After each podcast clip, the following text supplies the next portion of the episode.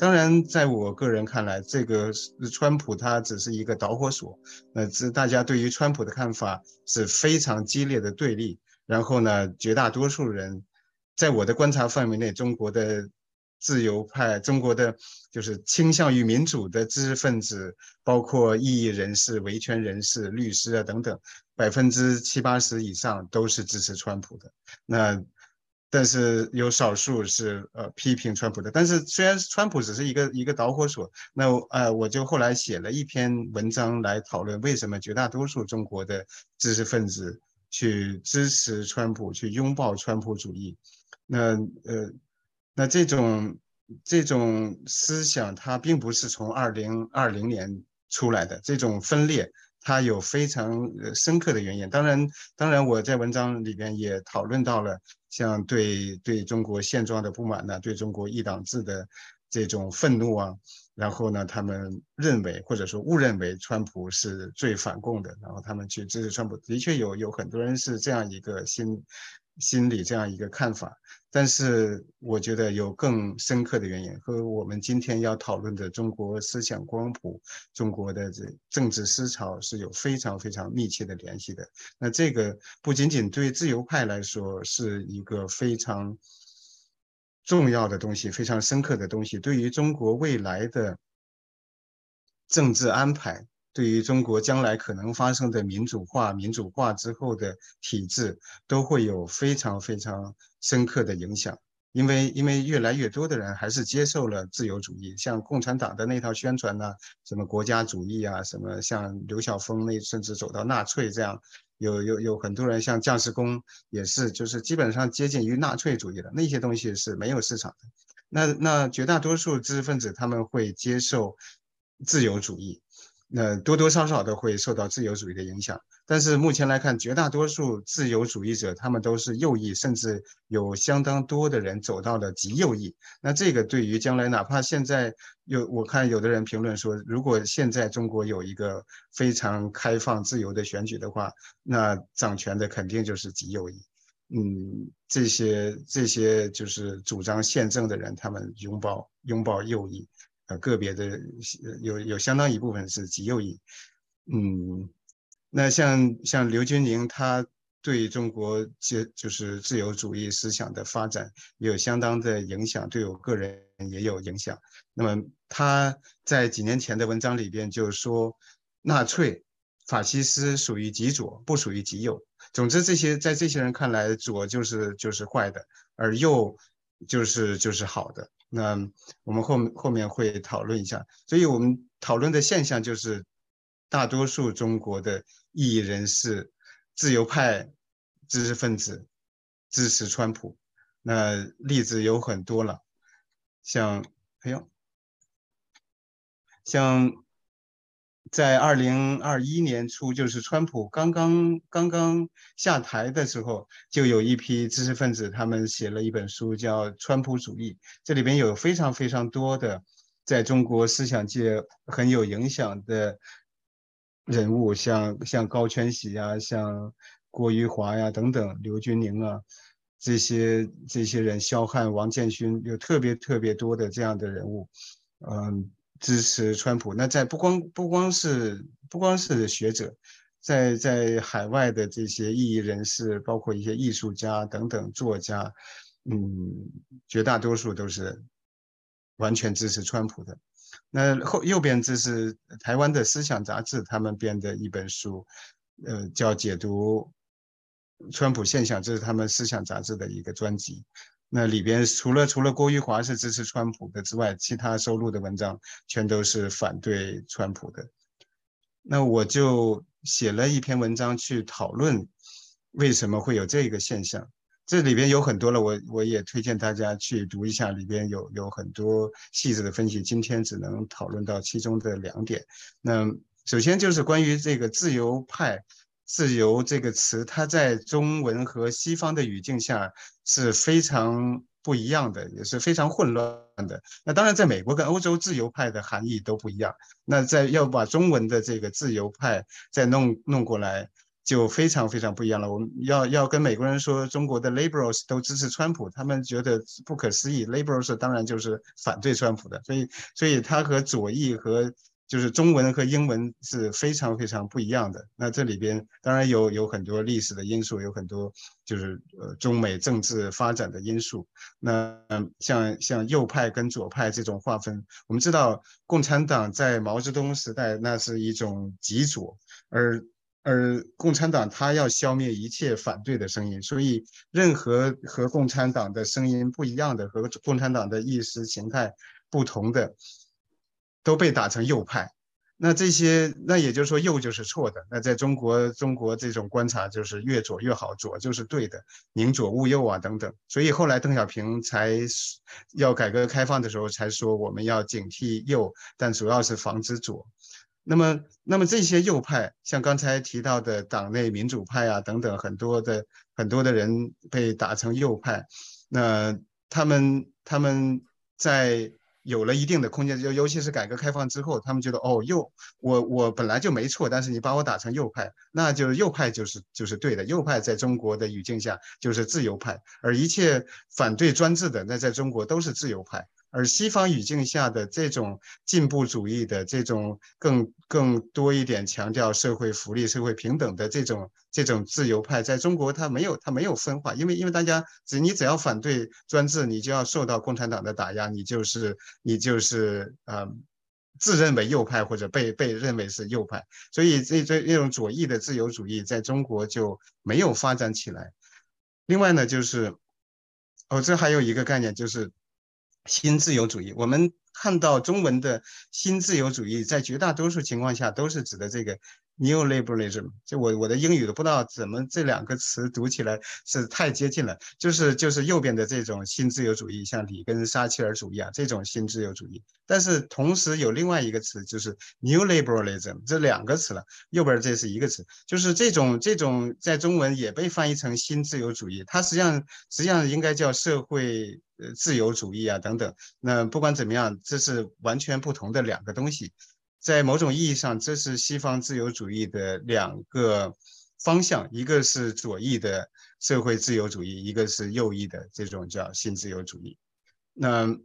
那还有一个问题就是，中国现在中国的体制，中共现在已经走到了极左还是极右，或者是左到底是左边还是右边？刚才张伯树教授讲三左合流，就是新左派、毛左和中共的官方意识形态走到一起了。那但是中国共产党，它从官方的话语上来看，比如说它的宪法里边还有社会主义啊、思想基本原则、马克思主义这些东西，他的党的名字也还叫共产党。那这是这是当然是左的或者极左的东西，但是他搞的是国家资本主义，搞的是权贵资本主义，他对社会平等、对社会福利比那些资本主义国家更少。可以说，中国是是社会福利最少的几个国家之一。那么，这种是非常非常的权贵资本主义，非常的国家资本主义。那么，是一种极右。所以，所以他这个话语等于像就是打左灯向右转，他没有抛弃那些社会主义、共产主义这些说法，马克思主义。但是，但是他从经济上、从政治安排上，它是一种极右的东西。那么，那么三左合流的那个那个官方意识形态，它就是它到底是左还是右？嗯，就对，就是需要需要更仔细的去分辨一下。那我看看时间啊，嗯，对，就是中国的中国的呃自由主义。在八十年代、九十年代之后，有了非常大的发展。那在当然是在中国共产党的这种审查之下、这种压制之下，嗯，大多数关于自由主义的著作也都很难传播到中国。当然，当然在那种宽松的环境之下，还是有相当多的东西被翻译成中文，然后可以出版。那像在。九十年代之后，八九十年代之后，在中国思想界影响最大的，如果要挑一个西方学者的话，那就是哈耶克。他他在他在中国知识分子、在学生学者那里边是有极大的影响，而他这种，比如说像像弗里德曼、像米瑟斯等等，这是非常受欢迎的这种自由主义。它和中国在搞的市场经济、在搞的市场化、私有化又是连在一起的。那中国共产党它已经从毛的那种那种极左转到了极右，就是就是大家就拼命的赚钱，然后去然后加入 WTO，然后中国的这个市场、中国的嗯经济发展的很快，然后大部分的这些。这些市场化的这种经济发展的成果被那些权贵所掠夺。对，虽然绝大虽然绝大多数中国人的福利，呃，绝大多数中国人的收入吧，生活水平都有提高。那那很多很多上亿的人脱离了贫困。那这当然是是改革开放的一个一个成就。但问题是，对绝大多数的成就，绝大多数的成果都被。共产党的高官以及和他们有密切联系的那些商人所攫取，所谓的呃官商勾结等等。那这种这种社会事实之下，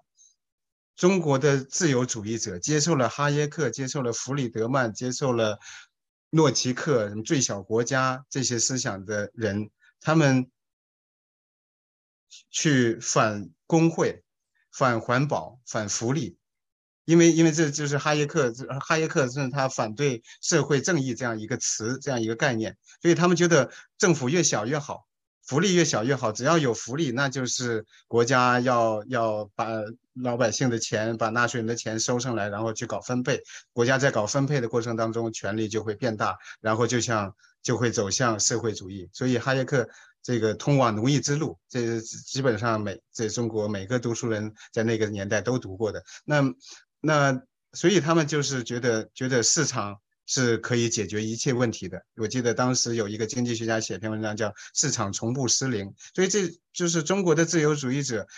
大多数百分之八十的人接受了这样一种市场原教旨主义，然后反对最低工资，反对工会，反对环保，然后认为认为福利不要那么多，越越越低越好，福利越低，国家权力就就没有机会变大。这是我在那篇文章去分析的中国的为什么大多数的知识分子走到了川普那一边，然后去支持川普主义。那当然还有一个，嗯，就是关对于对于社会主义和左派的污名化。我们知道，在美国这是有有的很长的传统的，那社会主义、共产主义这被认为是非美国，那在在美国是没有市场的。但是，然后中国的知识分子也是一样，因为他们亲身经历了社会主义，就毛泽东式的、斯大林式的社会主义，它有多么可怕。不光是经济上有几千万人饿死，而且在政治上，民众被剥夺一切自由、一切权利。所以，中国中国民众、中国知识分子所经历的社会主义，给他们带来一个一个一个噩梦，这是他们的梦魇。只要社会主义就是邪恶的。那只要社会主义，他们一下子想到的就是毛泽东式的、斯大林式的社会主义，那就那那是绝对绝对要不得的。而在西方呢，已经发展到像社会社会民主主义啊，像北欧式的社会主义啊，这些就是他们你可以管它叫叫民主社会主义，或叫社会民主主义，或者叫福利国家等等。那么他们是在宪政基础上，他们有着非常成熟稳定的自由宪政制度。有着选举制度，然后呢，然后呢，只不过那些主张更多福利的、主主张更多平等的政党能够经常的上台，然后去呃，北欧就是最典型的。当然，整个的欧洲比美国都更多的平呃社会福利，更多的平等。所以，所以那种这种社会主义，在中国的大多数自由派知识分子看来，那就是社会。你既然你叫社会主义，那就是邪恶的。所以他们不去不去区分这两这两种社会主义，然后他们还是还是认定市场越多越好，政府越小越好。嗯，那这是。背后的一些，就是就是说，中国中国这些知识分子他们所主主张的，从哈耶克的这些教这些教材上所学来的反工会、反福利这些东西，反最低工资这些东西，和中国官方要搞的权贵资本主义正好合流了。那那中国共产党当然愿意看到这样一个。这样一个就是这么强大的这样一方面，用秦晖的说法，一方面我要要更就是对政府的更少的限制，另一方面呢，就是又又去反对福利，所以这样就是中国就又就是又没有自由，又没有福利。所以秦晖他他有很多非常精彩的论述，就是他同时批判中国的左派和右派。他说：“你们你们这个右派去，嗯，去主张给国家推卸责任，然后你们你们左派去这个，呃，也不去争取自由。”等等，那那这些这些东西，右派不去争取福利，左派不去争取自由，那这样的话就是跟中国官方要搞的这样一个权贵权贵资本主义、国家资本主义就合流了。当然，我在里边还提到了社会达尔文主义和种族主义，这个我们以后可以专题讨论。所以我就先汇报到这儿，看看安迪还有张博树教授，也非常想听听你们的看法。因为刚才陈彪老师做了一个很长的，而且是很精彩的一个说明，包括他自己写过的文章，是吧？关于双普主义，关于中国的这知识界的分裂，啊，关于哈耶克，是吧？等等吧，这个很多问题很有意思，啊。这个另外他给了一个光谱的分析，是吧？我我想简单的从三个方面，我再做一点补充，或者是做一点讨论，啊，一个是关于哈耶克，是吧？哈耶克的话呢，其实我们怎么说呢，是吧？我们国内在读他的书的时候，我觉得多多少少有点误解，是吧？因为哈耶克的《通往奴役之路》呢，那个书是一九四四年出版的，啊，他那个书的批评对象其实是英国的社会主义，啊，《通往奴役之路》他讲的是英国人在搞这个向德国学习，搞什么计划经济，搞什么集体主义，啊，反对竞争，啊。这个这套东西啊，这套东西在哈耶克看来的话呢，就恰好是丢掉了英国的真正的传统啊，呃，那这种学习德国的结果恐怕不是好事儿，是吧？呃，这是走向奴役啊，因为在他看来的话呢，呃，你只要强调集体主义，只要强调计划经济，是吧？只要强调这个企业国有，那么结果必然是这个走向奴役啊，所以他的这个。主要批评的是当时英国工党那批人，啊，他的主要对象还真不是当时的斯大林主义，这这事儿这事儿很有意思啊。但是我们因为我们八十年代以后是吧，我这一代中国人，那么他面临的是中国这种类型的极权主义，啊，他通往奴役之路这个这个标题又非常的抢眼，啊，大家一般来讲可能从这个角度去做解读，啊，其实这个哈耶克。啊，也包括他的老师，就米塞斯，啊，这两位都是奥地利人，啊，他们当时的主要的批判对象其实是英国，啊，就是不赞成英国搞的这套这个效仿德国的社会主义这套做法，啊，当然他对这个计划经济也好，对这个集体主义也好，是吧？呃，对市场经济的捍卫有一些个普遍性的价值，这个对我们肯定是呃有有启发的，啊，这是这是一个问题，啊，我想简单的做一点补充。其次呢，刚才因为滕彪呢，在他的这个这个 PPT 里边是吧，表给了一个关于这个中国思潮的一个光谱的分析啊。你那个你那个你那个图图像的话，其实基本上是一个象限分析啊，分成四个部分，对吧？哎，那这个上边两个，下边两个啊。这种分析方法的话，当然在分析思潮的时候是一种有用的工具。我记得前些年子明还在世的时候。啊，陈子明啊，是吧？也是我们自由派的一个重要的代表人物，啊，他就用过类似的这种现象分析，啊，当然他是把这个所谓上边是专政左派、专政右派，下边是宪政左派、宪政右派，哈哈，这个和你刚才那个有有类似的地方。我个人的话呢，在对中国九大思潮的分析的时候，我我没有用这个办法，啊，我用的是一个简单的一个一个光谱的分析。用的这样一个分析，是吧？这个前两年呢，我的那个《九大思潮》这本书曾经翻译成了日文，啊，日文版的在出版的时候，我们这些日本朋友很认真啊，他们还把我这个这两种不同的这个这个分析啊，他还做了一个给了图示，你看就这本书啊，啊啊，那这本书里边呢，它有一个图示，我给大家展简单的展示一下啊。这当然这是个学学术问题了，但是这问题也挺有意思啊，大家看看啊，我不知道能不能看清楚啊。呃，这这这这这这个左边的话呢，就是这个象限分析，对吧？啊，右边的话这是光谱分析。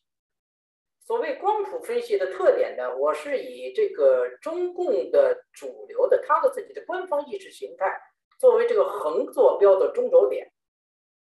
然后它的右侧呢都是各种从自由派的角度来批评共产党的各种主张，它的左侧呢是从比共产党更左的立场上。啊，来这个提出观点的这些各种不同主张，啊，那么我觉得这样一种分析的好处啊，就在于呢，可以避免啊，当我们使用像左呀、右啊，是吧，自由啊、保守啊这一类的概念，因为这些概念本来来自西方嘛，啊，但是事实上的话呢，这个西方的关于所啊。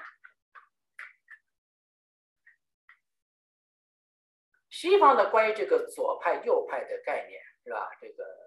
和中国的用法是很不一样的。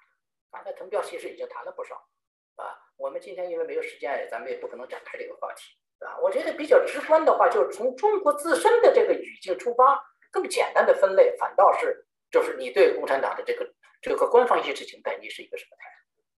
度？啊啊。这种批评的话呢，当然我刚才说到了，是吧？新左派和毛左派在九十年代，他们还具有相对独立性的时候，他们对这个共产党的这个主流意识形态也是批评的，但是他们的批评更多的是从一种更左的立场上的批评，比如刚才说到的这个毛左派，他是主张回到文革，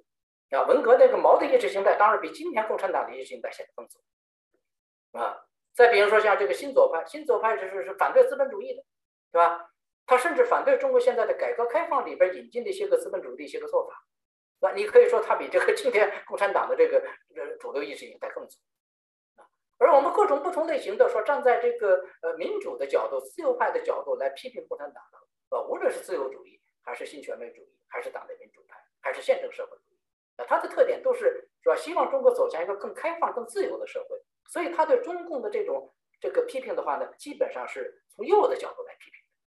这是这是当时我给出的那个关于这个中国九大思潮的那种光谱分析的一个一个方式，我觉得这可能比较简单一点啊。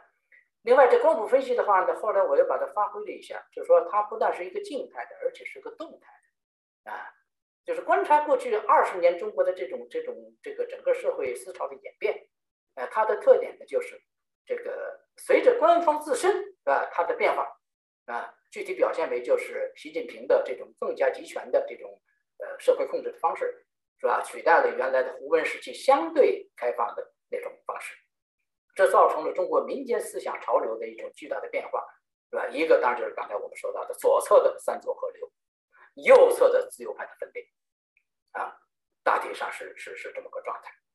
所以这个这是一种啊，从从学理角度来讲的话呢，这是一种分析方式。啊，当然，我觉得同调刚才给出的这种象限分析也是有它的这个可取之处的，也有它的道理，说双方可以做某种某种意义上的互相补充啊。这是我想补充的第二点。第三一点呢，呃，这问题当然比较大，我只能现在简单的点一下啊，就是刚才同标的这个象限分析里边的话呢，把这个民族主义或者叫国家主义，它基本上是搁在上边啊，搁在这个共产党的这样一个官方意识形态当中的。啊，某种外围或者是某种和它联系更加密切的一个部分，啊，事实上的话，当然因为习近平的中国梦以来，他尤其注重调动这个民族主义的这种情这种情绪啊，这种因素来作为党国合法性的一种新的一种证明，啊，这个是是个事实啊，但是我觉得的话，我们自由派的这一边，我们自己也犯了一个错误。啊，那就是关于这个民族主义这个问题，其实这是个很复杂的问题，啊，我们自己反倒有意无意的自己放弃了关于这个问题的讨论，啊，这个其实是是我们自己的错误，啊，因为如果我们谈过去一百年，啊，甚至我们说的更远一点，从一八四零年以来，啊，那就是将近二百，一百八十年。啊，中国的整个的这个演变过程啊，我我自己最近的话呢，一直在强调一个意思，是吧？就是这一百八十年的，其实中国面临着两大历史任务啊，因为这个鸦片战争之前，那时候中国是前现代，是吧？中国是一个自认为自己在世界上很牛的这么一个国家，是吧？天下第一啊。但是后来的话呢，来自这个欧洲的强有力的挑战，是吧？让他自己的这个呃受到了巨大的啊威胁，而且呢，事实上中国的这种文明啊，前前前现代的那个农耕文明啊，这个实际上从十六世纪以来就开始走向某种困惑，走向某种衰败啊。只不过呢，一八四零年加剧了这个进程。所以，一八四零年以后呢，中国其实面临的一个重大的一个任务，是在现代民族国家意义上重新建立自己的这样一个这个主权。这这这是一个问题，是吧？就是建立一个现代的民族国家。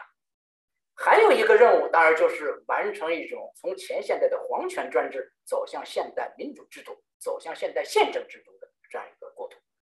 啊，这两个任务之间又有着非常密切的关系。我们自由派的话，当然过去一般强调的是关于民主化的问题，啊，就是怎么样这个克服这个中国的专制，要走向民主。但是这个问题在历史上啊，在这个具体的历史语境里边，其实它是和这个中国这个重新建构一个主权国家这个问题是有联系的啊。自由主义一般强调个人，强调个人权利，但其实这是不够的，是吧？呃，中国毕竟还是有一个这样一个历史任务，是需要去认真去对待。对对对，其实这个我觉得是对于自由派，无论是左翼还是右翼来说，应该有一个就是自由主义立场的民族主义，应该有这样一些论述。你今天非常感谢张博树教授来和我们分享，感谢连友教授，我们下周再见。